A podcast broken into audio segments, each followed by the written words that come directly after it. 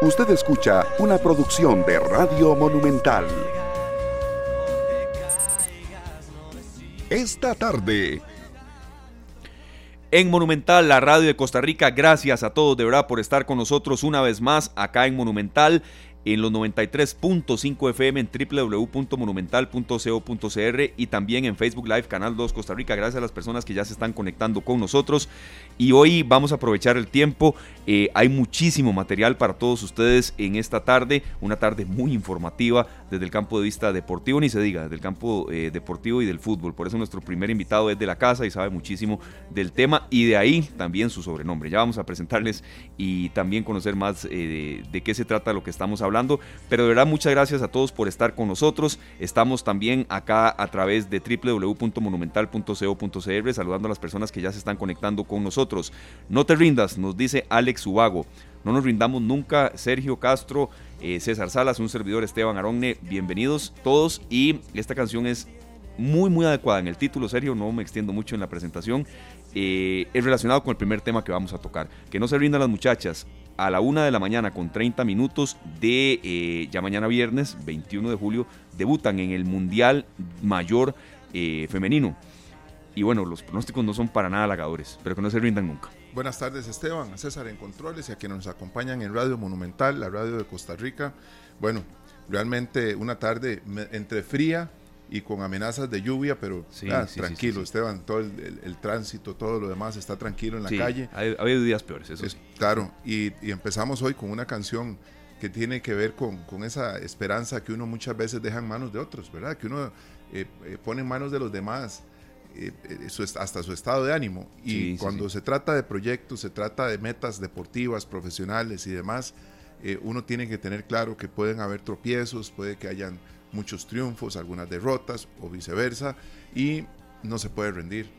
Hay que seguir, hay que dejar atrás los malos momentos y seguir para adelante. Aquí tenemos a Alex Ubago, se llama Alex Martínez de Ubago Rodríguez, eh, nacido en España, ¿verdad? Y realmente eh, nos sorprendió allá en el 2001 con su primer disco y en el mismo incluía esta canción que se llama No te rindas, ¿verdad? Así es que queremos motivar siempre a la gente a luchar por sus sueños, los deportistas y los comentaristas y demás periodistas que tendremos como invitados en esta tarde siempre están luchando por algo, Esteban.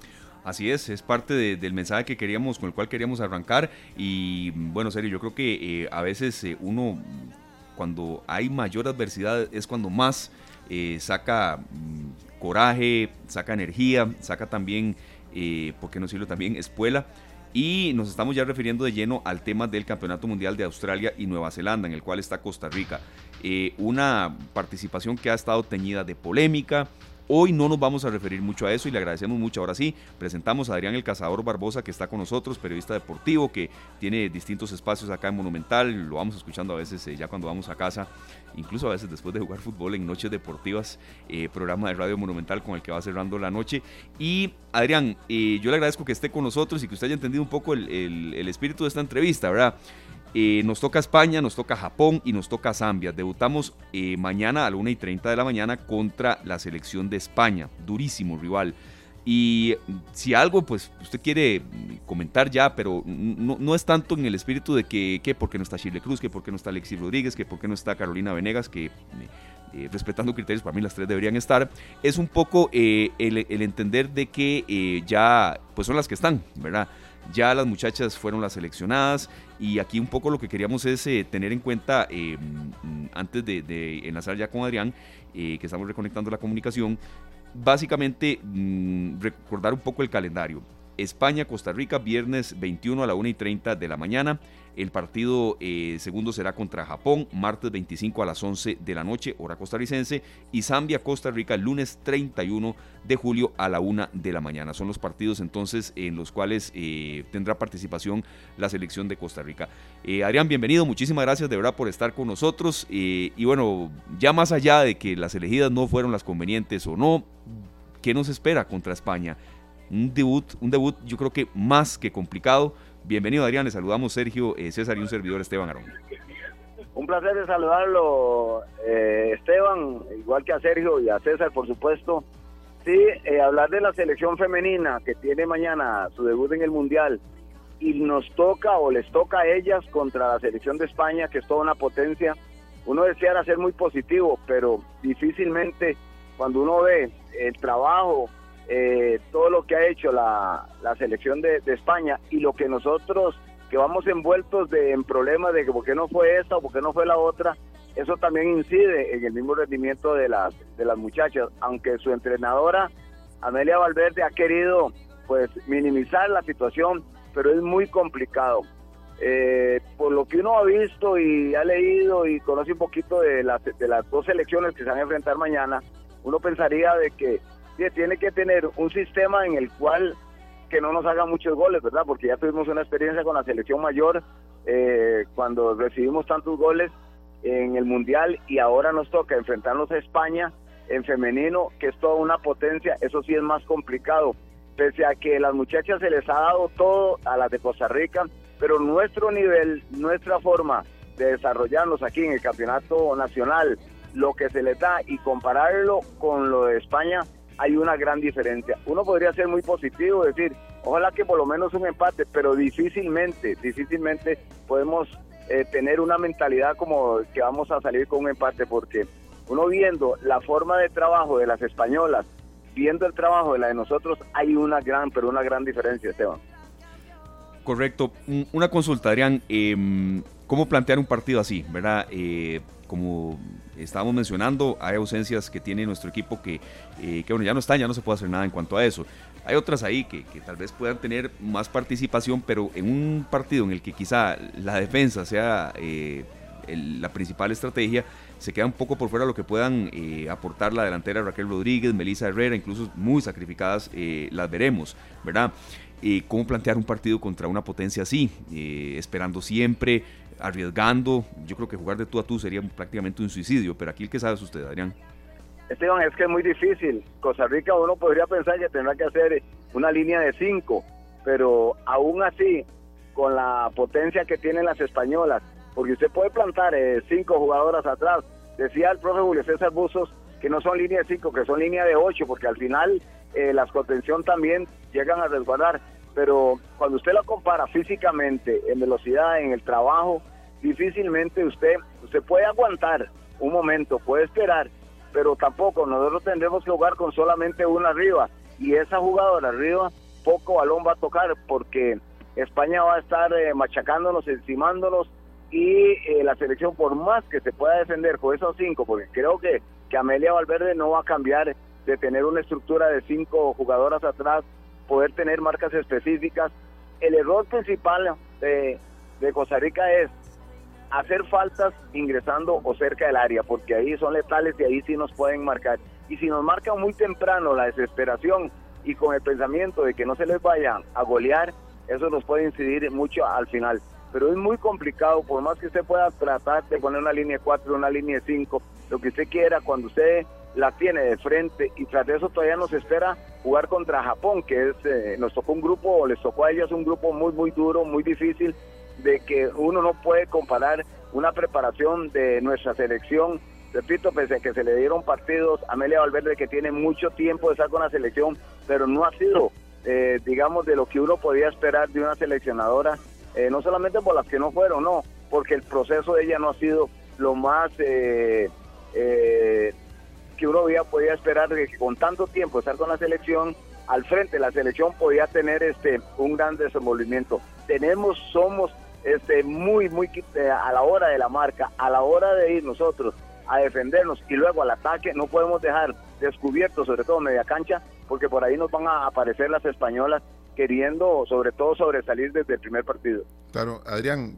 ya en su, en su experiencia, después de tantos años en la radio y detrás de tantos eh, campeonatos mundiales y haber visto tantos procesos, es la primera vez, o ya usted ha vivido momentos en los que todas las elecciones estaban envueltas en dudas. ¿verdad?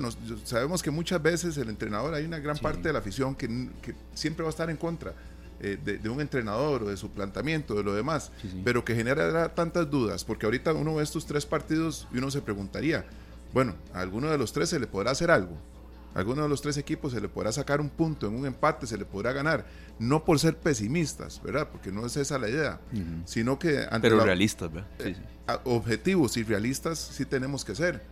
Eh, hay cosas que se están dando en, todas las líneas, principalmente en, el fútbol en general en Costa Rica, en donde uno hay dudas y uno dice, ¿por qué estas dudas? O sea, ¿por qué dudamos de que lo que se esté haciendo sea lo mejor? ¿Qué cree usted que esté pasando, Adrián? Es que a nuestro nivel, a nuestra área, incluyendo, es que si usted se aleja un poquito más de aquí y usted va a México y va, a Estados Unidos, va a Canadá, usted ve las diferencias. Nosotros no tenemos ese recorrido, no tenemos el biotipo de jugadora que pueda enfrentar a un biotipo de jugadoras como las españolas, como las japonesas. Sí. Eh, uno podría pensar en que podríamos llegar a hacer algo más, pero es tan complicado porque el desenvolvimiento y el trabajo de ellas y luego los problemas que no se nos han dado, ese es un problema ya estructural que tenemos, porque a mí, en mi criterio, Amelia ha tenido ya mucho trabajo, se le ha dado muchas largas y no ha sido de resultados positivos para la selección.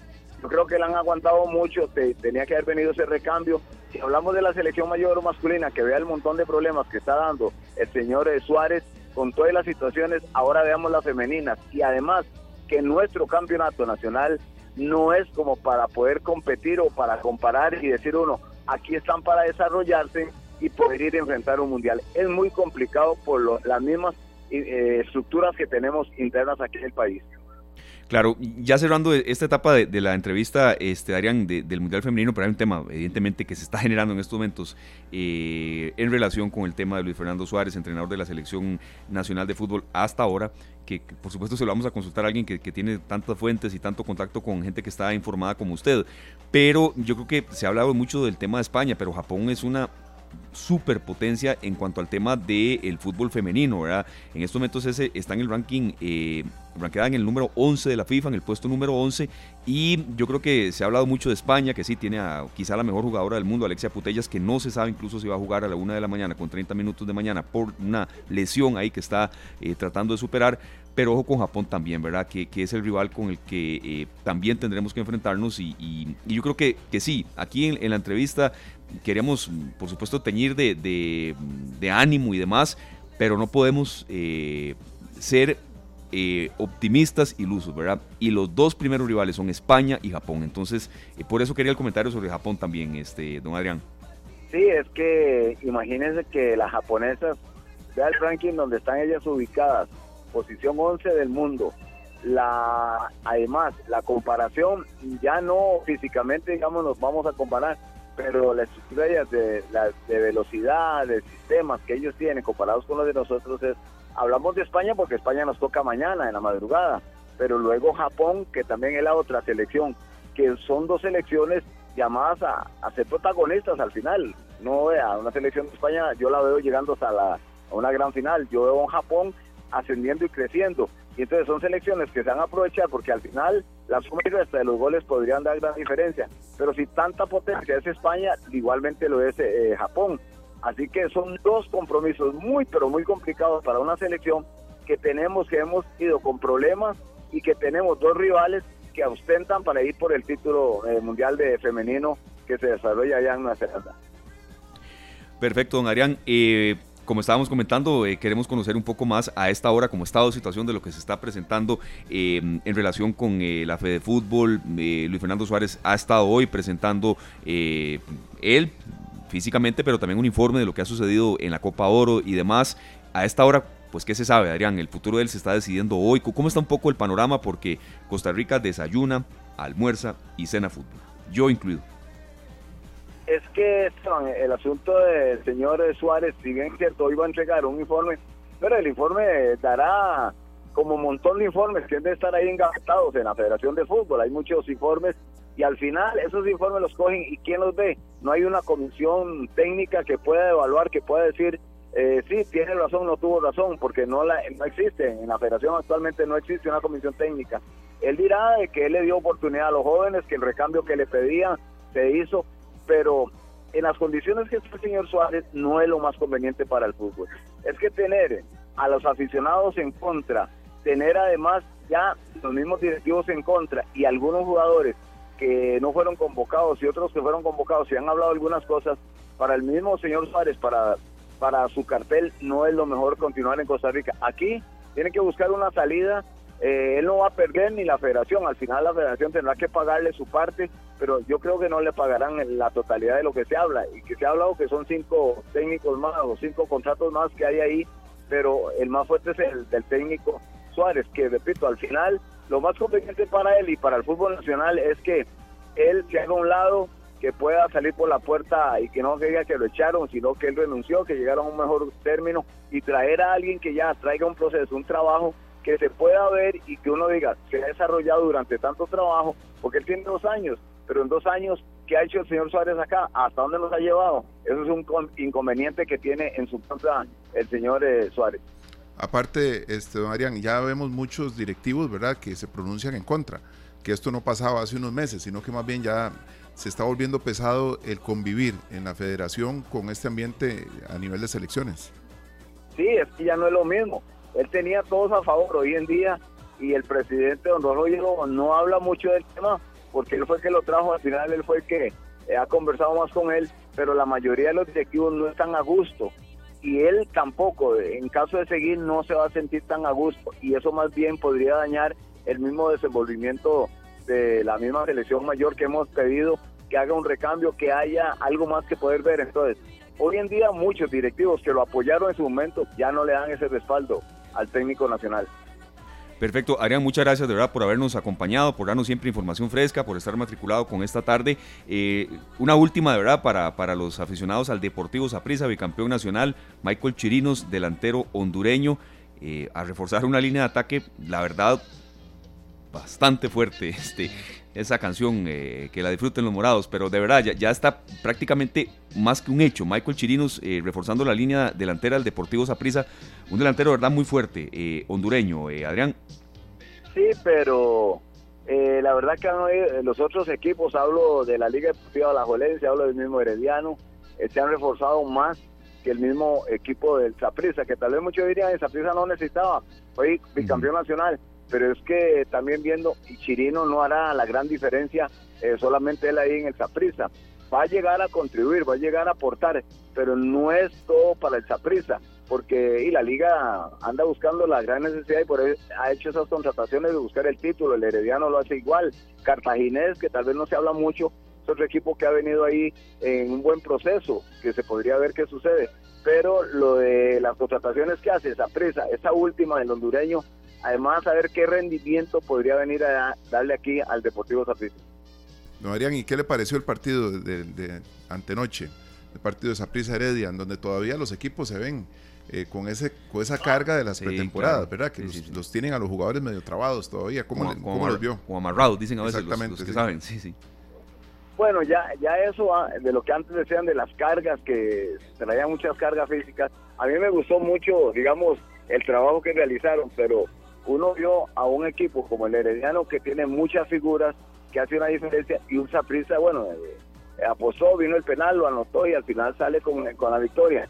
Pero los mismos jugadores del Saprissa se quejaban y decían que ellos no debieron haber jugado ese, ese partido, que no era para haberlo jugado, pero bueno, al final tenían que realizarlo, tenían que hacerse y, y porque no, no le iban a dar el título, así tome, aquí está la copa, llévesela porque ustedes ganaron dos al final tiene que salir igual, les guste o no les guste. Creo que son de los partidos que además que ya está encima el campeonato y que requerían de ese partido para poder empezar a, darle ritmo a los jugadores que, se requieren. Vimos algunas figuras en esa prisa nuevas, porque prisa tuvo algunos eh, problemas con algunos jugadores que estaban lesionados, otros eh, por algunas otras situaciones, pero al final me parece que el partido llenó las expectativas. De hecho, que llegaran 10.000 aficionados al estadio, eso demuestra de que hubo algún interés. No, no, y además que dicha que es así, este, Adrián, porque hay gente que dice, no, no fue mal en la Copa de Oro, eh, no hay que ir al estadio. Los liguistas, pues más mal no nos puede ir en el primer equipo masculino, pero ¿por qué no? O sea, ir al estadio es una bonita costumbre, reactiva la economía eh, y uno la pasa bien. No, y fue un partido donde había muchas familias también, que no, era un tema de, solo las aficiones y las barras, no, no. Sí, sí, sí. Eh, ¿verdad? Había muchas familias, vi mucha gente mayor también por ahí. Eh, disfrutando de una noche especial, porque son de esas noches en las que uno sale a, divertirse y a ver un partido que es interesante y que genera también eh, pasión, sí. Chispero también, para decirlo así, porque en la gradería se vieron más de unos, este, unos intercambios ahí de oraciones, pero bueno, no las podemos repetir. De saludos. eso es normal, eso es normal, digamos, entre aficiones como Saprisa, eh, siempre este tipo de partidos no espera Saprisa y la Liga, pero ahora llegó Heredia, llegaron algunos heredianos, no tal vez en la misma cantidad de que hubieran sido los liguistas, pero al final se dan esos mismos roces, eh, los mismos enfrentamientos de los aficionados porque las dos aficiones, una herediana y la otra sapricista querían ganar, pero solo había el título para uno. Pero a mí me parece que el partido fue bueno. Eh, salen, por supuesto, perjudicados algunos en Saprissa, lesionados, los expulsados que no tienen. Ahora viene la recopa el día sábado, que también será transmitido aquí en Monumental. Pero eh, son partidos para reflexionar, torneos para reflexionar y que los jugadores no salgan diciendo, ese partido no lo tenemos que haber jugado, no, hay que jugarlo y si ya está estructurado tiene que jugarlo y mostrarse. Lo que pasa es que los jugadores a veces son un poco complicados, quieren escoger sus partidos y eso como dicen no se vale. Sí, perfecto. Adrián, muchas gracias, de verdad. Noches deportivas hoy, ¿a qué hora? 9 y 30, si Dios lo permite. Habrá mucha información de, de fútbol y demás. Será de esas, de esas noches deportivas bien cargadas de, de información, de audios frescos, de entrevistas. Muy amable, Adrián, de verdad, muchas gracias.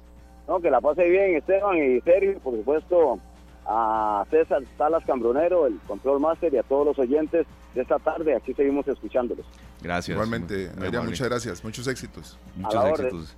Gracias, Adrián. El Cazador Barbosa, dándonos un reporte no solo de lo que está sucediendo eh, en el seno de la Federación Costarricense de Fútbol, sino también este panorama que queríamos, este, como igual lo hicimos cuando aquí, eh, en serio, se dio el, Mundial Mayor Masculino, que tuvimos análisis, tuvimos eh, un buen resultado y otros dos no muy buenos, pero también hay, a ellas hay que darles toda la cobertura, el espacio, el apoyo y las buenas vibras que no pueden estar teñidas tampoco de, un positivismo absolutamente como irracional.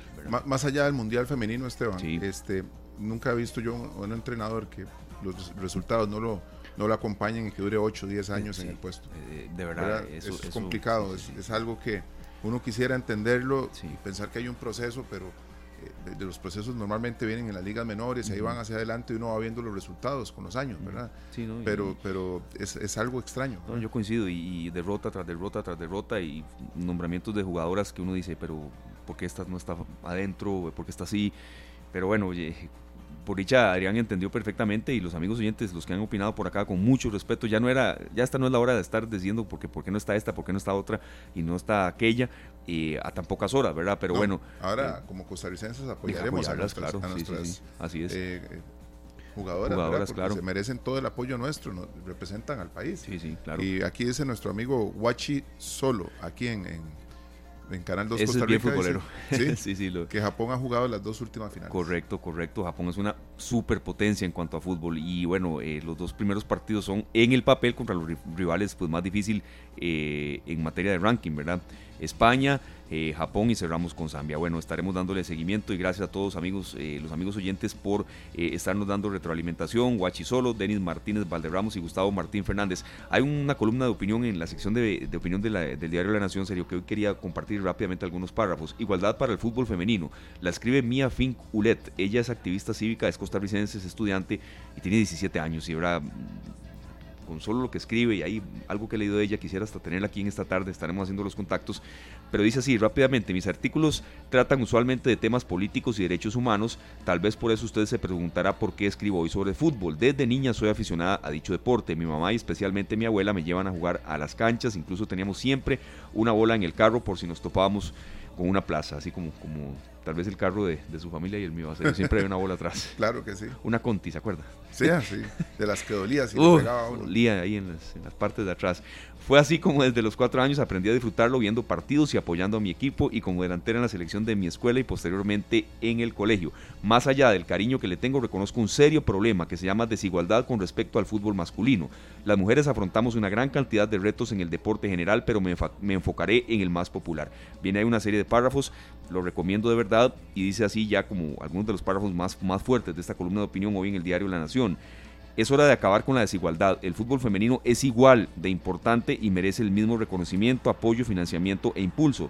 Los directivos del deporte nacional deben abrir espacios a las mujeres y la ciudadanía debe trabajar en conjunto el pro del eh, progreso en este campo. durante el primer partido contra España, en el segundo contra Japón y el tercero contra Zambia. Alentemos a la selección femenina hasta el último minuto, porque nosotras también jugamos.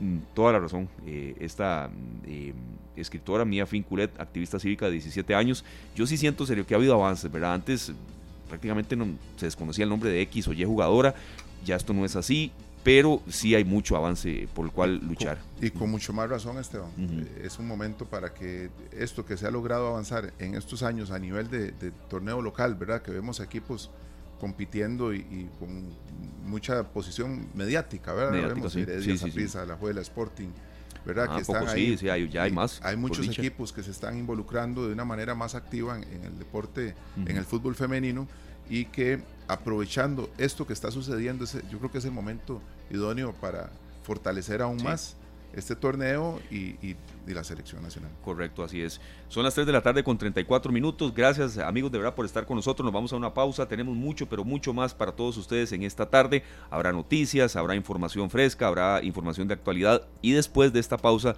eh, no vamos a detallar mucho de qué se trata, pero nos vamos a ir hasta Sevilla, España. Bueno, eso va a estar maravilloso. Vamos con una canción de Carlos Vives y Cani García. Son de esas canciones en las que uno escucha y sabemos que todos tenemos a alguien a quien recurrir cuando las cosas pues se, complican un poco. Esta canción se llama Búscame. Así vamos al corte y ya regresamos. Las 3 de la tarde con 40 minutos. Usted decía serio en la canción de arranque, bueno, lo decía Alex Ubago, pero aquí hablamos mucho de la canción No te rindas. Nunca hay que rendirse, sobre todo cuando hay tanta adversidad, em, cuando hay también algunas situaciones que eh, derivan de enfermedades que derivan también de posibilidades de que a usted le digan, no, usted no puede, eh, hay una situación especial con su cuerpo, hay una situación especial con, con su salud, pero eh, yo creo que a veces uno, y como lo decía Daniel Vivero, el nadador que no se cansa de, dar brazadas el otro día acá en esta tarde, eh, a veces la terquedad, pero bien dirigida, lo puede llevar uno a un buen destino. Claro, es que escuché y vi en un libro que dice, el talento nunca es suficiente, Ajá. ¿verdad? Entonces eh, se tienen talentos, pero tiene que haber disciplina, eh, terquedad también, ¿verdad? Ir en, contra a veces hasta de los pronósticos de quienes están cerca, que pueden tener eh, pronósticos un poco negativos o en contra de lo que uno añora. ¿Quién más que uno va a saber lo que uno sueña? Sí. Tal vez la pareja o algún familiar cercano, pero a veces ni ellos. ¿Verdad? No tienen una idea de qué tamaño realmente es el sueño Así que uno tiene. Entonces es por eso que queremos eh, siempre darle un espacio a grandes deportistas y a grandes seres humanos que nos, nos motivan a luchar por las cosas que queremos. Así es, en Costa Rica son las 3 de la tarde con 42 minutos, pero nos vamos hasta España. En Sevilla son las 11 de la noche con 40 minutos y está con nosotros Alfredo Sánchez Bretana. Él tiene 20 años, adora el tenis de mesa y está ya labrándose un futuro mejor para él, pero también para los que practican este deporte, está luchando con todo para llegar eh, más largo de lo que lo ha hecho en cuanto a medallas, en cuanto a títulos y para seguir en su carrera deportiva. Eh, Alfredo, lo saludamos desde Costa Rica, César, Sergio, un servidor Esteban Aronne, eh, ¿cómo le va? ¿Cómo va ese sueño? ¿Cómo va el tenis de mesa? Y tal vez las principales vivencias que usted ha tenido ya tan largo de Costa Rica. Adelante Alfredo y gran gusto que esté con nosotros acá. Hola, saludos. Y bueno, muchísimas gracias por este espacio. Primeramente quería decir también que, me encantó muchísimo el mensaje que, que da sobre, sobre seguir siempre a pesar de las adversidades. Em, yo, bueno, soy, soy atleta de tenis de mesa, como lo has dicho.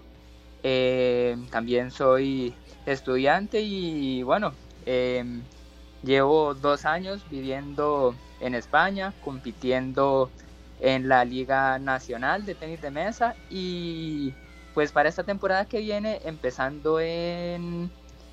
Bueno, las, las fechas empiezan el 30 de septiembre de competencia, pues voy a estar jugando con un equipo de división de honor masculina. Esa es la segunda división más alta em, a nivel nacional en España. Em, esto pues me fichan en parte debido a los buenos resultados que he tenido Em, en la temporada que acaba de pasar. Entonces, bueno, eso pues realmente me ha sido una muy buena noticia para mí, me alegra muchísimo y, y me hace sentir mucho que voy, que voy mejorando, que estoy aprovechando a lo máximo posible esta gran oportunidad que estoy teniendo, pero también me hace pues darme cuenta de que tengo que seguir hacia adelante, seguir esforzándome, seguir también disfrutándolo. Así es. Alfredo, em, como muchos eh, hombres, eh, como muchos niños, usted empezó en el tema del fútbol, ¿verdad? Pero una enfermedad de la que no queremos tal vez hilar mucho, usted comenta lo que quiere, eh, que fue en sus huesos, que, que, lo motivó un poco a cambiar de destino, ¿verdad? de redes y de, y de tacos, irse a la raqueta. ¿Qué nos puede usted detallar? ¿Cuánto fue fuerte este obstáculo? Y lo que usted quiera comentar, porque hay temas de salud que, que son privados y uno tiene que respetar. Cierto, cierto. Eh, y bueno, yo padecí de una enfermedad que se llama Lec calve perces. Eso es una necrosis avascular de la cabeza del fémur. Es una enfermedad rara, poco común y pues tiene muy poca investigación. No, no se sabe qué es lo que la causa, em, pero lo que sucede es, bueno, por decirlo de cierta forma, eh, la cabeza del fémur en la cadera pues deja de recibir circulación, por lo tanto el hueso se vuelve muy frágil y genera cierto dolor, por lo que a la más o menos de los 9, 10 años tuve que dejar el fútbol, dejar gran parte de, la actividad física. Eh, los, el médico me decía que no podía realizar actividades que, que involucraran correr, saltar o alto impacto para, para esa zona, ¿no? Por lo que, bueno, eh, primeramente me, recomiendan eh, natación o ciclismo, pero bueno, mi, mi, abuela materna, ella pues, perdón, mi abuela paterna, ella jugó tenis de mesa por muchos años, entonces pues me, me recomendó que le preguntara a los doctores si podía practicar el tenis de mesa, ya que es un deporte de poco impacto para la cadera. Eh, y bueno, empecé, empecé poco a poco, empecé de una forma muy recreativa, entrenando poco, quizás un par de horas a la semana. Eh, al principio realmente, pues tal vez no, no me gustaba tanto, pero bueno, mm, yo era un niño muy activo, me gustaba muchísimo hacer deporte, actividad física, entonces poco a poco fui aprendiendo más sobre el tenis de mesa, practicando más y, entre más horas pasaba con la raqueta, entre más horas pasaba enfrente de la mesa, más me iba gustando. Alfredo, que, em, perdón, qué, interesante todo esto que está contando. Y hago un paréntesis nada más para que continúe, pero es que lo que se hereda no se hurta, Esteban. Las herencias no se hurtan, ¿verdad? Con la abuela ahí eh, jugando tenis de mesa y demás. Yo me imagino el impulso que le dio. Y perdón la interrupción, pero ese quería hacer ese comentario. Creo que esa vena que está ahí en la familia que lo impulsa a uno a seguir adelante y luchando por los sueños. Alfredo, adelante, por favor. No te preocupes, y sí, tienes, tienes toda la razón. En todo este proceso, la familia ha sido algo, algo vital, algo de suma importancia. Eh, tú me preguntabas si al momento de recibir la noticia, el diagnóstico, qué tanto fue, fue pues el golpe y, claro, que a un niño le digan ya no puede volver a, por pues varios años no podrás volver a correr, a saltar, eh, pues claro, es, es, difícil, pero, pero mi, mi, familia, tanto mis abuelos al buscar esas opciones para que yo pudiera seguir haciendo actividad física, mis papás dándome consejos de verdad que guardo mucho en mi corazón, pues han, han ayudado muchísimo a que sea un proceso pues donde uno no se concentra en el dolor, no se concentra en lo que perdió, no se concentra en lo que tuvo que dejar de hacer, sino que más bien es pues con una mirada 100% positiva, una mirada de pues con cualquier puerta que se cierra, dos puertas se abren y, y toda oportunidad que salga es algo que uno tiene que agradecerle profundamente a Dios y la mejor forma de ser agradecido con esas oportunidades es esforzarse e intentar aprovecharlas. Alfredo, y también eh, valorar lo que tenemos. Ya está con nosotros también Ricardo Castro Torres. Él es el presidente de la Federación Costarricense de Tenis de Mesa. Gracias, don Ricardo, por estar con nosotros. Pero antes, eh, una consulta para usted, Alfredo. Valorar lo que uno tiene, ¿verdad? Porque eh, quizá en su momento dejar el fútbol fue fuerte para usted. Insisto mucho en el tema del fútbol porque usted tuvo un proceso fuerte de ligas menores y demás incluso ya, así es la radio y agradecemos mucho a las personas que nos, que nos dan datos. Cuando, cuando vamos eh, en plena entrevista uno se prepara, pero si hay un dato que le dan a uno, uno bienvenido sea, ¿verdad? Que, que usted hasta entrenó con ligas menores del Barcelona y conoció a Messi. Eso es así y la fuente que me lo dice sí, es totalmente confiable. Eso es real, este, ¿verdad, Alfredo?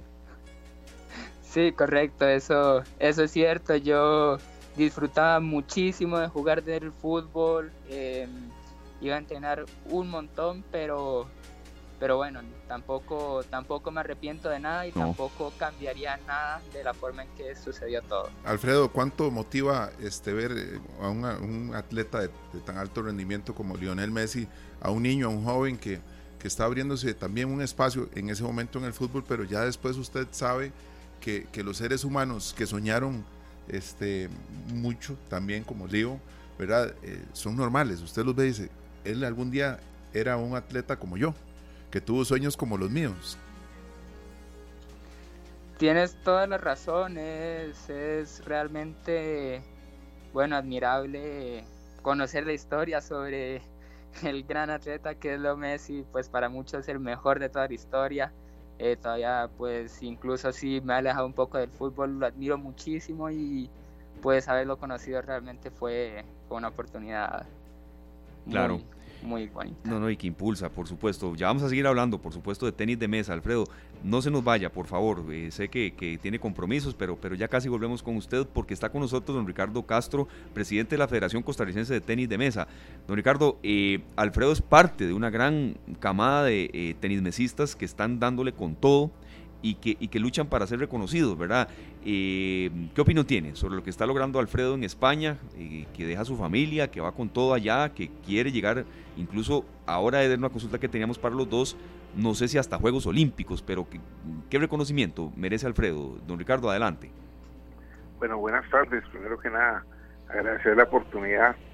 Este, Alfredo es parte de, de un cambio que hubo en un momento en la federación eh, tomamos una decisión y arrancamos con un grupito de chiquitos de su once, en el cual está Alfredo, está José Pérez, Ricardo Fafeifa, y son los que han impulsado el cambio, eh, no solo generacional, sino el cambio de mentalidad en el tenis de mesa. Antes se jugaba, eh, se iba como un deporte recreativo, con ellos empezó el sistema de lo que era realmente este entrenar, eh, tener una disciplina. En el caso de Alfredo y los otros muchachos, pues eh, rindió frutos, ¿verdad? Eh, después, conforme se van desarrollando, hay algunos que toman ciertas decisiones, ¿verdad? Con referente a su futuro. En el caso de Alfredo, él decidió dedicar más tiempo a este deporte y como ponerlo en primer lugar, ¿verdad? Eso es una de las cosas que se le reconoce a Alfredo, porque aunque él estaba aquí, eh, digamos en nuestro país, él entrenaba como si él estuviera afuera. Porque aquí el concepto que tiene la gente es que hay que ir afuera para mejorar y eso no es cierto. Lo que sí hay que tener es pues la disciplina y la tenacidad como la que ha tenido Alfredo para ser el mejor, ¿verdad? Este, en el caso de él ha logrado muchas cosas, ¿verdad?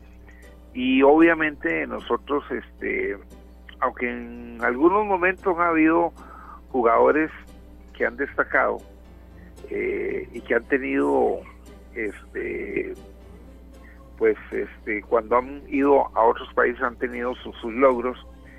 En el caso de Alfredo es un poquito diferente, ya que él tuvo que luchar con muchos compañeros y poderlos vencer, ¿verdad? Y cuando hablo de esto es que antes pues era diferente, eh, no tenían la misma tenacidad todos, la misma capacidad todos, entonces había alguien que sobresalía, entonces eso le daba una ventaja. El caso de Alfredo tuvo que luchar contra varios que estaban en las mismas condiciones, entonces eso ha sido una de las características de él, que él se ha trazado sus metas y las ha logrado, ¿verdad? Eh, el hecho de que ahora él esté, digamos, eh, en España, eh, trabajando en lo que es de mesa, porque nosotros lo vemos así, es un trabajo, ¿verdad? Este es algo muy importante. hemos tenido otros jugadores que también han tenido la oportunidad. Sin embargo, este, lo que él está logrando en este momento y el hecho de que él logre participar en una división superior, pues eh, es algo que a nosotros nos tiene muy contentos, no solo por él, sino por el tenis de mesa en general. ¿Por qué? Porque eso le abre la visión a otros jugadores, le abre la visión a otros niños de que sí se puede. A veces eh, el problema más grande de jugadores es lograr entender de que ellos son ejemplo, ¿verdad?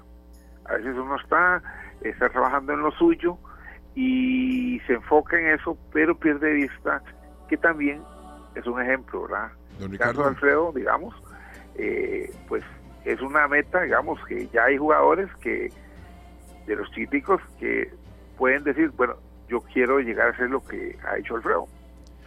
¿Cuánto Si vale un antes- ejemplo de esos? Perdón, don Ricardo, que lo interrumpa, porque vemos atletas en los, en los barrios, en, las, en los residenciales, puede ser un condominio, puede ser en la playa, pueden ser en muchos lugares, en diferentes disciplinas, que no solo motivan a atletas que están en la misma disciplina de ellos, sino que otros que están en otras dicen, qué bonito como entrena Alfredo, qué bueno que ha logrado tantas cosas, yo que estoy jugando baloncesto, fútbol, voleibol, boxeo, lo que sea, quiero llegar a ser un atleta como él. Don Ricardo, ¿cuánto influye un atleta en su entorno? Pues viera que es, es, digamos, a veces la gente no lo imagina. Eso yo le digo a la gente, el problema que nosotros tenemos, todos los seres, es que muchas veces vemos la situación con una sola visión, la visión que yo tengo, y no una visión globalizada. Te doy un ejemplo. Nosotros hemos hecho torneos en alguna comunidad, eh, la gente piensa un torneo en un gimnasio pero la comunidad recibe más o menos 300 personas que llegan, van a comer, van a comprar en los supermercados, este, y te doy un caso concreto, nosotros aquí en Tabarce de Mora, ese día que teníamos un ranking de menores, se acababa la pizza, se acababa el pollo frito, se acababa, las sodas este, vendían un montón, los supermercados, las pulperías, el carajo que vendía granizados, el que vendía mangos, eh, es todo un negocio que se genera por un deporte. Pero lo que voy es que nosotros a veces creemos de que el hacer un deporte, que yo hago un deporte, nada más me afecta a mí, nada más me, me incluye a mí, y es todo lo contrario. Alfredo ha sido ejemplo para muchos. Lo que él ha logrado le abre puertas y cuando los muchachos salen, porque no solo él ha salido, ha salido muchos, una de las cosas que les decimos es, recuerden de que ustedes abren puertas o cierran puertas, dependiendo cómo, cómo salga el asunto, ¿verdad? Entonces siempre los instamos a que den lo mejor de ellos, ¿verdad? Y en el caso de Alfredo le ha ido bastante bien, Sí. ¿verdad? Hemos tenido otros jugadores que también no les ha ido mal, sin embargo, ellos este, decidieron quedarse aquí. Eh, tenemos ahora un jugador, eh, eh, un sub-13, que está tratando de emular lo que ha hecho este Alfredo, de ser un jugador de élite mundial. Y pues habría que preguntarle a ¿verdad? cuánto le ha influido a Alfredo. Pero Alfredo, o sea, yo me acuerdo que en los rankings, eh, el que le jugaba a tocar con Alfredo sabía que estaba duro. El asunto estaba duro, ¿verdad? ¿Por qué? Porque estaba peleando con alguien que tal vez entrenaba más que él, que tal vez tenía más este, tenacidad que él, que tenía este, mejores eh, recursos que él, pero porque Alfredo tenía una meta. Correcto. Y a veces, a veces los jugadores, o sea, eh, yo le digo a la gente, los padres de familia, y no hablo solo de tenis de mesa, llevan a los chiquitos a un gimnasio municipal a ver en qué, qué le gusta al chiquito y en qué se entretiene. Sí. Y oh sorpresa, ¿verdad? Salió bueno. Un- Digo un- sorpresa porque cuando ya un jugador, ya en este momento, vea, si usted lleva a su hijo a entrenar y empieza a ganar y empieza a ver, lo primero es, los mismos padres de familia dicen, mire, aquí hay que entrenar todos los días. tiene que tener tal cosa, tiene que hacer tal cosa, tiene que eso, tiene que el otro, y de un momento a otro hay padres de familia que se encuentran metidos en camisa de once varas, como dice uno. Don Ricardo, eh, antes, antes de continuar con usted, porque sí, hay algunas consultas que queremos hacerle eh, en relación con el tema de nuevas figuras, ciclo olímpico, eh, don Alfredo Sánchez desde, desde Sevilla, España, por compromisos puede estar pocos minutos más con nosotros. Yo quería no, no, pero eh, gracias don Ricardo por todo lo que nos ha dicho, porque incluso eh, nos están llegando por acá otros informes de otros nombres de tenistas que, de mesa que quieren eh, estímulo también. Alfredo, volvemos hasta España. usted fue medallista centroamericano, participó en el, en el, proceso clasificatorio rumbo a Tokio 2020. ¿Qué viene así en las metas más inmediatas? Y si París 2024 está en su agenda, ¿de qué depende? ¿Qué nos puede comentar? Eh, bueno, por ahora París está un poco lejano. Eh, sé que eh, la clasificación está muy difícil. creo honestamente que tendría que, que, entrenar mucho más, llevar un proceso más largo, mejor preparación.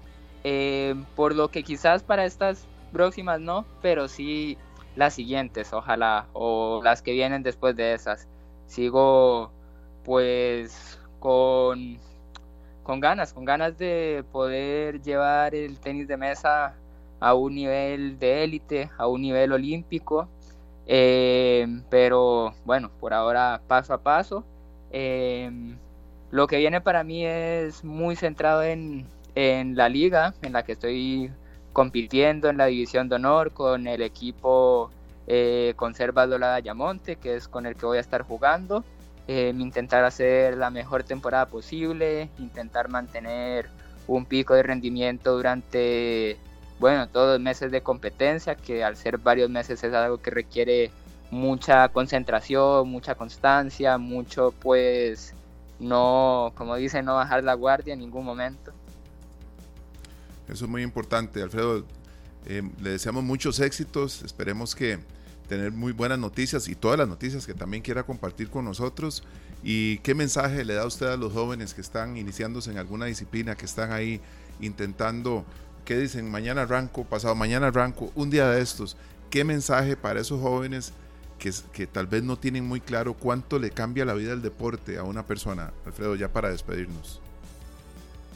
Muchísimas gracias y bueno, el mensaje es de aprender todo lo posible. El, el deporte más que, ganar partidos, ganar competencias, es, es aprender, aprender sobre ti mismo, aprender valores, aprender cómo llevar las derrotas, cómo llevar las victorias, ser mejor persona, aprender valores, aprender realmente cosas que te ayudarán el resto de tu vida, por lo cual el deporte es bueno algo súper valioso, algo que no debemos dejar de lado. Perfecto. Alfredo, muchas gracias. Ya son buenos días allá en, Sevilla, España, y, que la pasen muy bien. Estaremos en contacto. Son las 2 de la mañana. Ya. Eh, son eh, las, 12. Las 12, así es. Entonces, este, gracias, de verdad, Alfredo. Cuando esté por Costa Rica, lo queremos tener aquí en la cabina y que siga adelante, dándole a usted em, todo el, bagaje en cuanto al tema de, de, de su seguimiento. Muchas gracias, de verdad. Muchísimas gracias a ustedes. Muchos éxitos. Hasta luego. Gracias. Gracias de verdad eh, a Alfredo Sánchez que nos estaba atendiendo y eh, continuamos con Ricardo Castro Torres. Él es presidente de la Federación Costarricense de Tenis de Mesa y ya después de, de escuchar a uno de los principales exponentes que hemos tenido en este deporte. Eh, como estábamos mencionando, Sergio, realidad del tenis de mesa en Costa Rica, ¿verdad? Es un deporte que se juega en, en los Juegos Olímpicos, incluso, bueno, precisamente desde, muchísimo tiempo, pero también eh, ya eso es como una esfera mayor, ¿verdad? Claro, y vemos el caso de, de Alfredo, ¿verdad? Que realmente puede motivar a muchísimos a seguir adelante. Sin embargo, Esteban, como muchas disciplinas en Costa Rica, sabemos que hay muchos jóvenes, muchas federaciones, delegaciones de diferentes disciplinas, en donde los padres de familia, los entrenadores y demás personas cercanas a cada una de ellas andan haciendo rifas, haciendo este, actividades para reunir fondos para que los jóvenes salgan a competir en torneos oficiales, a representar a nuestro país. ¿Qué hace falta, don Ricardo? ¿Qué hace falta para que el tenis de mesa se convierta en un, en un deporte en el que los atletas sepan que están compitiendo por una causa que es representar a nuestro país, pero que también tienen el respaldo suficiente para seguir soñando y saber que eventualmente van a tener la competencia necesaria para prepararse para eventos tan grandes como una Olimpiada. Vea, eso pues es complicada la pregunta. Para mí, una de las primeras eh, ideas o cuestiones sería este un cambio de pensamiento. Eh, vamos a ver, no quiero sonar mal agradecido. El ICOER nos apoya a nosotros eh, en todo lo que puede, ¿verdad? Sin embargo, la parte económica es una parte muy limitante en el tener de mesa. Eh, ¿Qué voy con esto? Los fondos nunca van a alcanzar. Eh, si nosotros, por ejemplo, nosotros antes íbamos a centroamericanos y tratábamos de ganar. Ahora nosotros vamos, ganamos y clasificamos a los panamericanos, pero el dinero no nos alcanza para ir a los panamericanos. Eh, y por decirte algo, el costo administrativo de todas las federaciones es muy alto. Este, a veces la gente dice, pero es que quiere que todos se lo den. No, nosotros eh, muchas de las cosas, y estoy seguro que en cada federación pasa lo mismo, nosotros este, cubrimos todo lo que podemos. Sin embargo, eh, de, es demasiado los costos. Eh, por decirte algo, eh, becas deportivas. Para que usted le dé una beca deportiva, usted debe demostrar con logros que usted se merece la beca. Sin embargo, aquí viene el asunto. ¿Cómo logro yo demostrar eso si no tengo los fondos para poder entrenar y para poder ir a ganar esos logros? Es, es redundante, ¿verdad? Eh, a veces es limitante la misma beca, porque si yo no demuestro, porque tuve una medalla, pero no puedo ir a, ganar la medalla porque no tengo por qué viajar. Entonces es, es, complicado, ¿verdad? Y en el deporte, usted tiene que ver un tiempo de inversión, que es la preparación de todo atleta, para luego ir y ganar. Si nosotros no tenemos los fondos o no podemos asegurar el buen, la buena preparación, los entrenamientos, incluso la misma educación, porque yo a veces eh, discuto con, con entrenadores, padres de familia, yo le digo, nosotros tenemos pocos atletas, yo esa palabra la uso muy poco, tenemos jugadores, porque un atleta no tenemos la conciencia o no se tiene la conciencia que un atleta es no solo el tiempo de entrenamiento, es el tiempo de entrenamiento físico, es la nutrición, es el tiempo de descanso, porque hemos, tenemos ese tipo de problemas, especialmente con los jóvenes ahora, que se acuestan a las 2, 3 de la mañana con el celular. Correcto. Y tienen que tener una disciplina. Descanso. bueno, a tal hora tengo que, porque tengo que descansar 8 horas, porque mi cuerpo es una máquina. Y se lo dice un viejo de 54, digo viejo porque sí me siento viejo a veces, ¿verdad? Este, no por la cantidad, que en la vida uno joven hizo muchos desastres, ¿verdad? Muchos abusos, incluso de trabajo, de cuestiones, y ahora los está pagando uno. Todo eso, la idea es que uno, como dicen, nosotros estamos tratando de educar a nuestros jugadores para que se conviertan en atletas, que sepan de que tienen que tener una alimentación que deben de cuidar. Eh, mire, usted sabe lo que es yo en, una, en un torneo a las 11 de la noche eh, reunirme con jugadores porque no comieron la cena, porque no les gusta, pero a las 10 de la noche mandan a traer pizza. No, sea bárbaro. No, no. Y con gaseosas. es falta de educación.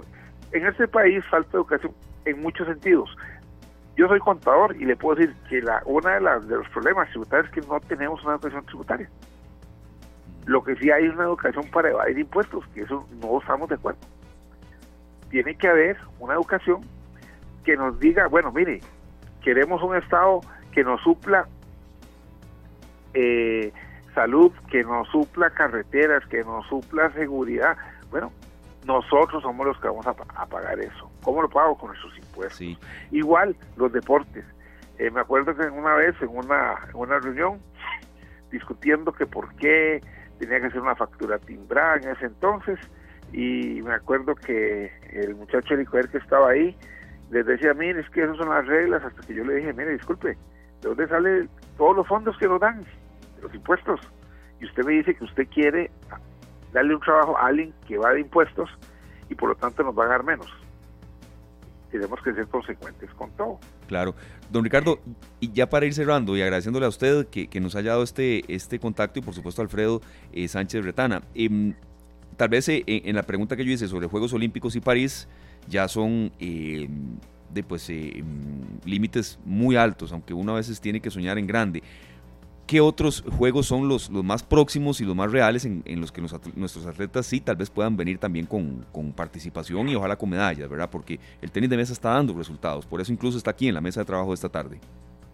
Vea, yo le voy a ser honesto, eh, yo creo que por lo menos dos ediciones más tal vez podríamos soñar en que un jugador de nosotros se clasifique, por una sencilla razón.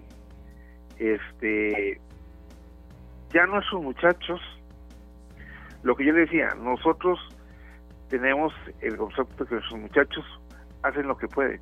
Sin embargo ellos compiten contra profesionales. El año pasado fuimos al campeonato panamericano en Chile.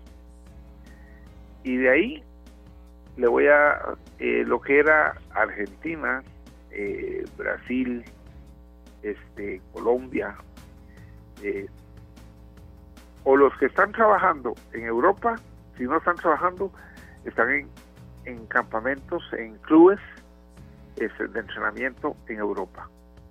Entonces no podemos competir. O sea, eh, eso es como decir que 15 días antes yo lo pongo a hacer ejercicio y todo para que vaya a una pelea. Sí, jamás. Es completamente o sea, ilógico pensar de que nosotros vamos a lograr eso. Sin embargo, eh, lo bueno es que en este momento la mentalidad de los entrenadores, la mentalidad de los padres de familia, de los comités de deportes, es muy diferente a hace cinco años atrás. Y ni hablar de hace diez años atrás. Actualmente, los entrenadores saben que tienen que entrenar todos los días. Los comités cantonales de deportes están invirtiendo, están, pasaron de que en su mayoría los entrenadores ganaran 100 mil colones, ahora que usted oye salarios de 300, de 400 mil colones, que ya es algo razonable para dedicarle tiempo, ¿verdad? No que era, antes era como algo opcional, una un segundo ingreso. Ahora incluso hay comités que dan lo suficiente como para que sea su principal ingreso. Entonces, son cambios que se dan. Lo más importante es la mentalidad que viene cambiando que viene cambiando. Excelente, que cambie cada día más, eh, don Ricardo. Exactamente. Sí, sí, muchísimas gracias. En el caso, perdón, en el caso de nosotros nos queda el reto de lograr abrir las oportunidades para que nuestros jugadores puedan llegar a clubes en Europa y que puedan ser contratados. Bueno, Alfredo está abriendo eh, puertas para muchos jóvenes también. Esperemos que siga por ese camino y que acá se abran también muchas posibilidades para seguir compitiendo y generando esas esos, esos espacios, ¿verdad? Que los muchachos necesitan para tener el, currículum que requieren para una beca y demás, que de solo jugando, practicando y compitiendo lo pueden, lo pueden lograr. Don Ricardo, muchísimas gracias. Con mucho gusto para servirles. Aquí siempre a sus órdenes. Gracias, de verdad. Ricardo Castro Torres, presidente de la Federación Costarricense de Tenis de Mesa y también Alfredo Sánchez Retana, em, representante de tenis de mesa costarricense que en España se está labrando su futuro y que también venció una enfermedad de los huesos de la que él nos comentó aquí en esta tarde, que lo hizo también virar del deporte del fútbol al tenis de mesa con estos semejantes resultados que está obteniendo. Y bueno, ya nos comentó eh, don Alfredo, las Olimpiadas eh, y don Ricardo también, las Olimpiadas pues no son así como que un objetivo, a ver, eh, cercano, ¿verdad? Eh, de alcanzar, pero sí presente en la mente. Y, eso es bueno, soñar siempre en grande. Muchas gracias a ellos, de verdad, por haber estado con nosotros. Nos aportaban por aquí, serio. Gracias también al comunicador Hugo Quesada, que nos dio eh, mucha retroalimentación y contactos para esta entrevista. Que eh, nosotros habíamos entrevistado a Lucía, que estuvo el año pasado en Francia, donde le fue muy bien, gracias al apoyo de nosotros en esta tarde cuando andaban recaudando fondos para el viaje. Es un deber eso. Y, si le fue bien allá también fue por el empeño de su familia, de ella, en, en los entrenamientos estas historias, eh, serio, de gente que tiene que prácticamente a veces andar con alcancías, recaudando fondos para ir a competir y dejar al país eh, en alto con resultados tan buenos, es un deber que tenemos. Nosotros lo tenemos acá, nos, estamos matriculados con esto, Esteban. Recordamos el caso de Amanda Jiménez Moraga, que también lo habíamos eh, comunicado en esta tarde, eh, en un momento que venía de competir de México, que iba para Sudamérica, que estaba compitiendo, ahora van para Honduras. Sí, y veo a los papás también otra vez viendo cómo resuelven el tema de, los fondos. Pero bueno, sabemos que los, los atletas, Esteban, cambian su vida y cambian la vida de su entorno. Sí. De los que están en su entorno. Claro, no, claro, serio, porque algunos quieren como imitar buenos comportamientos. Dicen, si este puede, yo también, por lo menos en lo que, a lo que me estoy dedicando, ¿verdad? Entonces, eh, muchas gracias eh, a, los que participaron con nosotros en este segmento. Son las 4 de la tarde con 15 minutos. Ahora que estamos comentando esto, se me iba a ir este saludo, pero por dicha no a don Helber Pineda me, detuvo hoy, serio, hoy pude escaparme a nadar así rápido, flash, pero, pero lo logré. Eh, y nos dice don Helber Pineda que le gustó muchísimo la entrevista con Daniel Vivero el otro día, que es un... El nadador. Sí, el nadador, que, que es un estímulo, que como alguien puede nadar 33 kilómetros seguidos eh, em, de esa manera. Y bueno, a don Helber, gracias por, por ese comentario que nos hizo.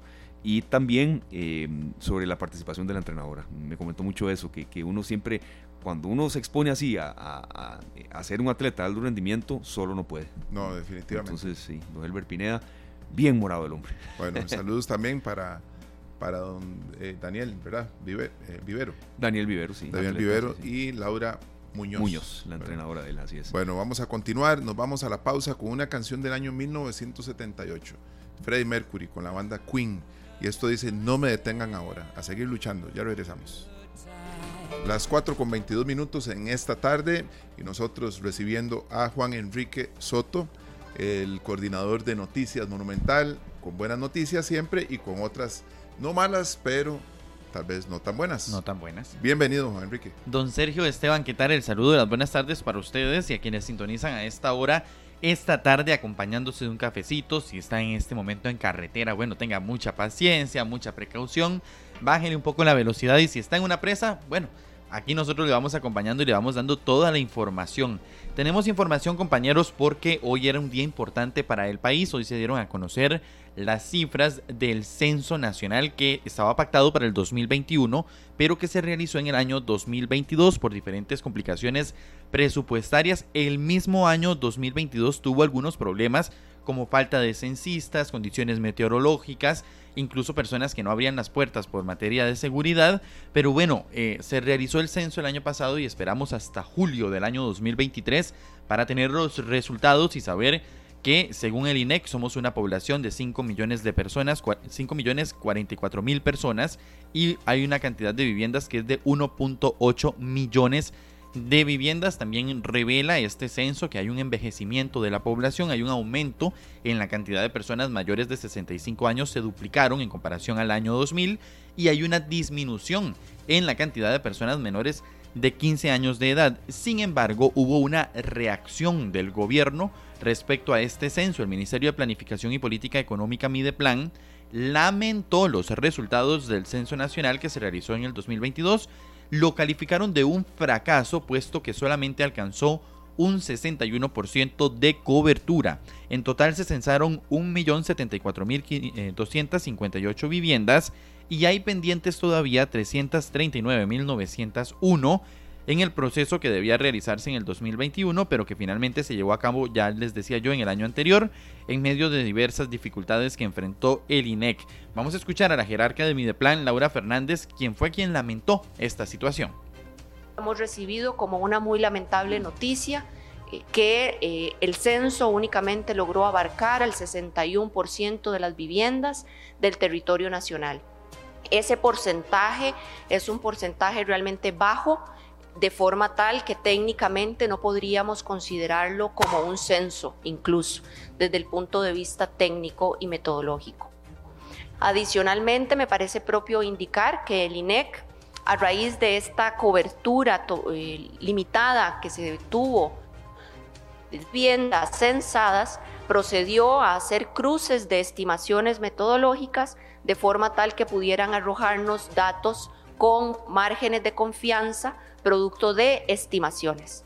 Lo que hoy ha sido entregado a nuestro país, por lo tanto, son estimaciones de población y de vivienda, más no resultados del censo, eh, por cuanto consideramos técnicamente y metodológicamente que el censo pues fracasó. Bueno, escuchábamos a la ministra de Mideplan quien se refería a estas valoraciones que hace el gobierno de parte de lo que es el censo. El INEC incluso en la conferencia de prensa indicó que no se trató de un fracaso, dijo que un fracaso hubiera sido no haber hecho eh, o no haber realizado el censo nacional. Además está indicando el INEC que sí es representativo eh, y que tal vez no alcanzaron la cantidad de población que esperaban, pero que sí eh, le satisface esta cantidad de población, Esteban. sí, haciendo una especie de medición, de censo. De nosotros tres, creo que solo ustedes lo censaron, ¿verdad, Sergio? A mí no. Exactamente. a, mí tampoco. Bueno. Sí, a ver, esto es un simple ejercicio. También se podía hacer. representativo lo que estoy haciendo aquí, ¿verdad? También se podía hacer el autocenso, ¿verdad? También. Pero tendrían que enviarle a ustedes, ¿verdad? el enlace y usted hacer todo el mecanismo de responder las preguntas. Escuchemos también al ministro de Comunicación, Jorge Rodríguez, quien indicó que se solicitó una investigación.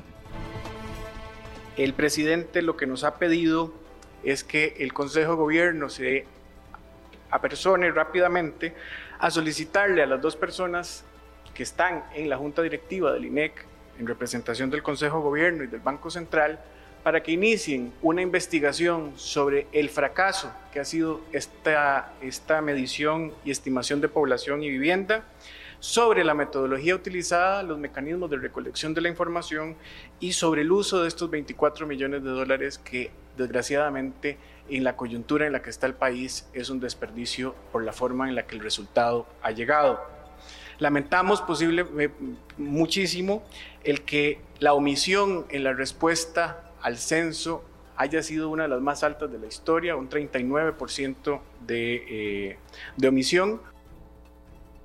Bueno, ahí escuchábamos al ministro de Comunicación, Jorge Rodríguez, les decía que como parte de los resultados, se estimó que la población de Costa Rica es de 5.044.197 personas y el total de viviendas en el país 1.836.291. El gobierno lo califica como un fracaso, dice que son estimaciones y no resultados e incluso indica que se solicitó una investigación al respecto. Compañeros, pero también tenemos otras informaciones porque el Instituto Meteorológico Nacional indicó que este fin de semana largo tendrá efectos climáticos, es decir, lluvias y vientos causados por la onda tropical número 21 y número 22. Hay que recordar que este fin de semana es largo. Es largo, sí, yo voy para la playa. ¿En serio? La playa de Santo Domingo y de yo también, a la que me imagino. Sí, sí. sí, sí. Pero mucha gente va para allá. Viera. Eh, perdón, Juan, mañana tendremos a la gente de la eh, Cámara Costarricense de Turismo, Canatur están a reventar muchas, muchas zonas. Entonces sí, será un fin de semana de mucho movimiento en playas. Que precisamente Canatura había hecho el llamado a las personas a aprovechar estos fines de semana largo para visitar eh, y pasear dentro de Costa Rica, tomando en cuenta que el 24 de julio será feriado, el lunes 24 de julio será feriado por el traslado de ley del 25 de julio por el día de la anexión del partido de Nicoya. Y esta ley precisamente lo que buscaba es eso, fomentar la visitación. La onda tropical más cercana va a pasar por el país mañana, mientras que la número 22 lo hará el próximo domingo. Tómenlo en cuenta, escuchemos a Daniel Poleo del Instituto Meteorológico Nacional, quien nos cuenta el detalle de las ondas tropicales. Durante los próximos días estaremos teniendo la onda tropical número 21, eh, particularmente el día viernes tendremos el paso de esta onda, el día domingo tendremos el paso de la onda tropical número 22.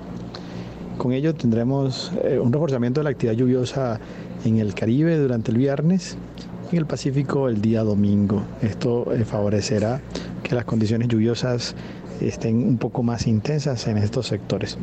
Por otro lado, estamos eh, previendo que las condiciones de vientos moderados se estén presentando prácticamente nuevamente a partir del lunes que viene debido a que vamos a estar teniendo al menos una reducción de la condición ventosa este fin de semana.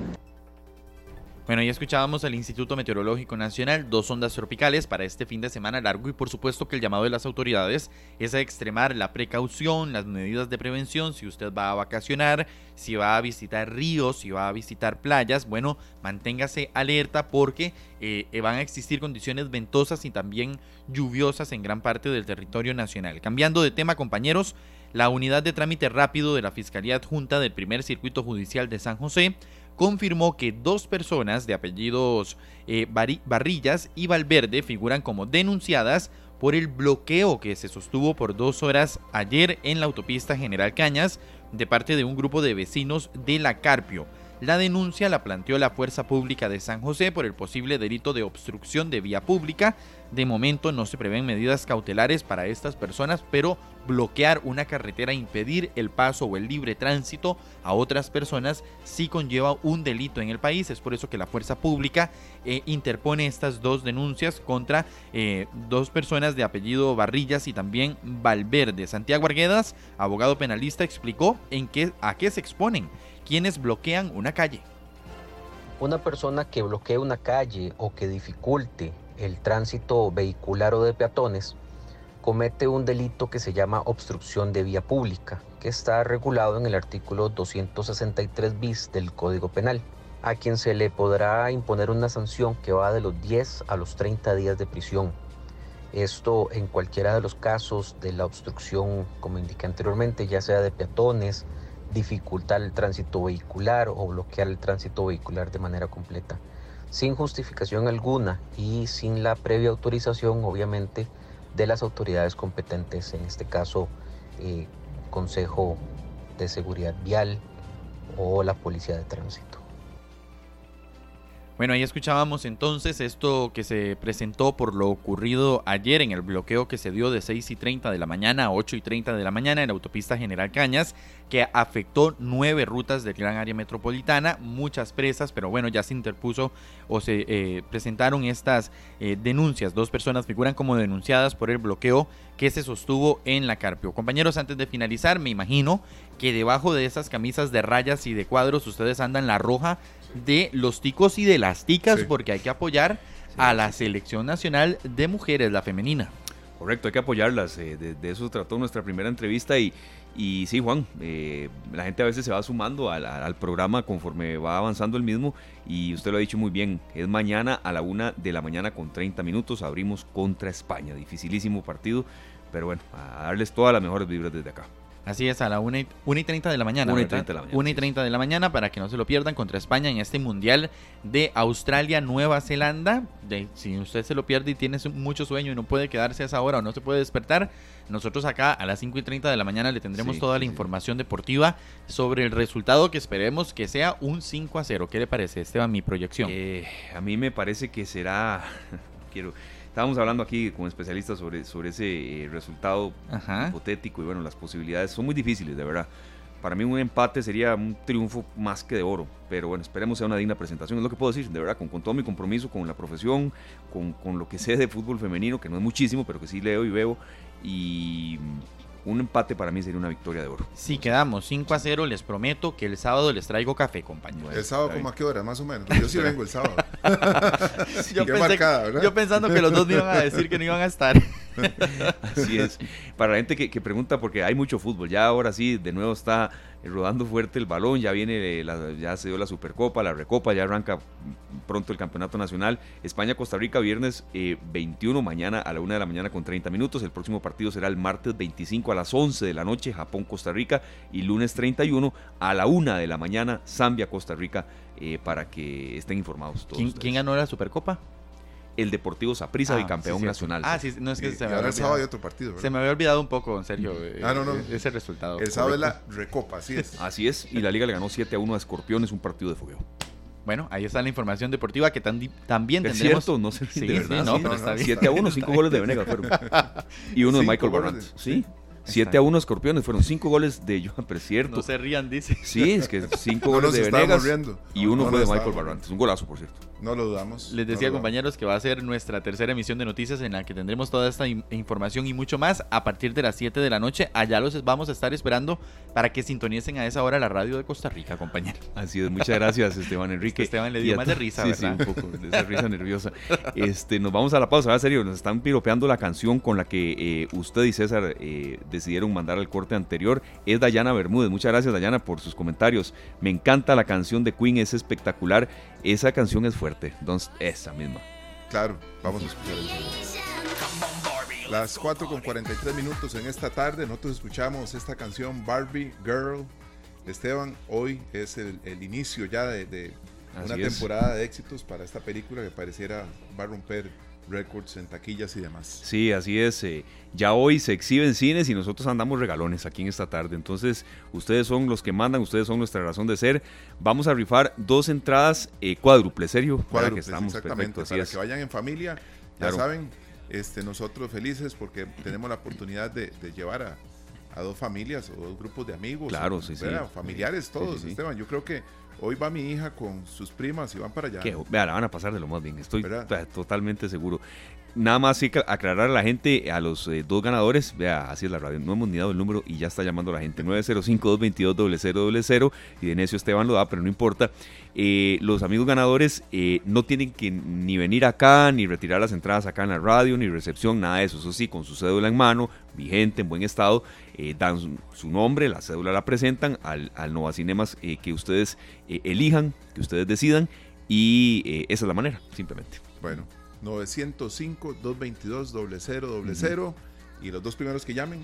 Así es. Se, llevan dos, dos eh, eh, cuatro entradas cada una. Exacto, cuatro entradas cada una. Eh, ya está César tomando los datos, ya casi vamos a dar el nombre de los ganadores. Gracias de verdad César por toda la colaboración en el programa de hoy. Ahí cuando ya lo tenga bien nos da el nombre de los ganadores.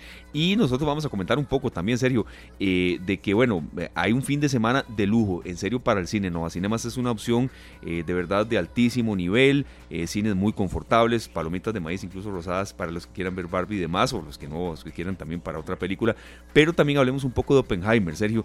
Aquí queremos preparar un especial sobre esa película. ¿Cómo le fue ayer? Película larga, fuerte, cruda.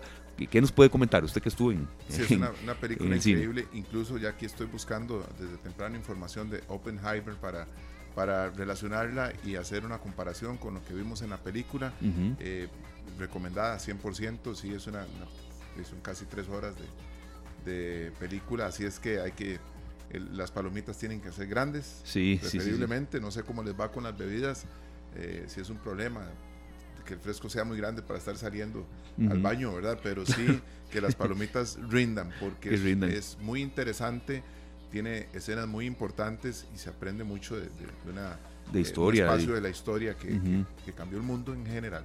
Sí, así es. Eh, estamos a las puertas de conocer cómo Christopher Nolan retrata al artífice de uno de los más determinantes y también lamentables hechos de la historia del siglo XX. Fue toda la creación de la bomba atómica. Además de lo que podemos revisar, e incluso que esta película ya está en los cines también de Nova Cinemas, hay una actuación de lujo del el irlandés Cillian Murphy. La película Oppenheimer eh, está exhibiéndose, propone mucha reflexión y sobre todo también eh, tomando en cuenta de, un hecho absolutamente real, ¿verdad? Eh, el padre de la bomba atómica. Bueno, eso es eh, una película recomendada, lista para ver también, es muy importante en salas IMAX. Fue grabada con, esta tecnología y es impresionante. Aparte nos comentaba Laura Ortega de Nova Cinemas que se utilizaron, no, no, no hay adaptación hay efectos especiales ni nada, ¿verdad? No, no, no, es, es, es, es exactamente lo que pasó, ¿verdad? Eh, muchas gracias a César la radio, así es la vida eh, de un programa en vivo. Muchas gracias de verdad a nuestro compañero César Salas, la gente de Canal 2 que nos está dando todo el apoyo y también el área de producción. Estos son los dos nombres de los ganadores. Yo doy uno y usted da el segundo. El primer ganador para ir a ver Barbie. Gracias amigos oyentes eh, por eh, esta respuesta que siempre nos dan. Vamos a seguir regalones. Mañana es viernes y ahora también rifas. Vamos a decirles luego de qué se trata.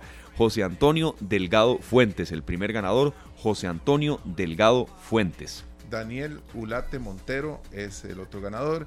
Ya nos comunicamos con ustedes para los detalles de eh, cómo eh, hacerse presentes en el cine. Nada más tienen que llevar su identidad y los invitados, ¿verdad? Hay paquetes especiales. Hay una promoción que incluye palomitas. Recuerden que hay palomitas caramelo eh, rosa. Y hay una promoción especial para que los cuatro lleven lo que quieren comer durante la película Así es que a disfrutar de las promociones de Nueva Cinemas y nosotros felices, Esteban, porque se van ocho personas más al cine. Sí, ocho personas más al cine. A luz verde que nos da Nueva Cinemas de hacer estas rifas y, gracias a ustedes, amigos oyentes. Entonces, vamos a repetir rápidamente el nombre de los ganadores: José Antonio Delgado y también Daniel Ulate.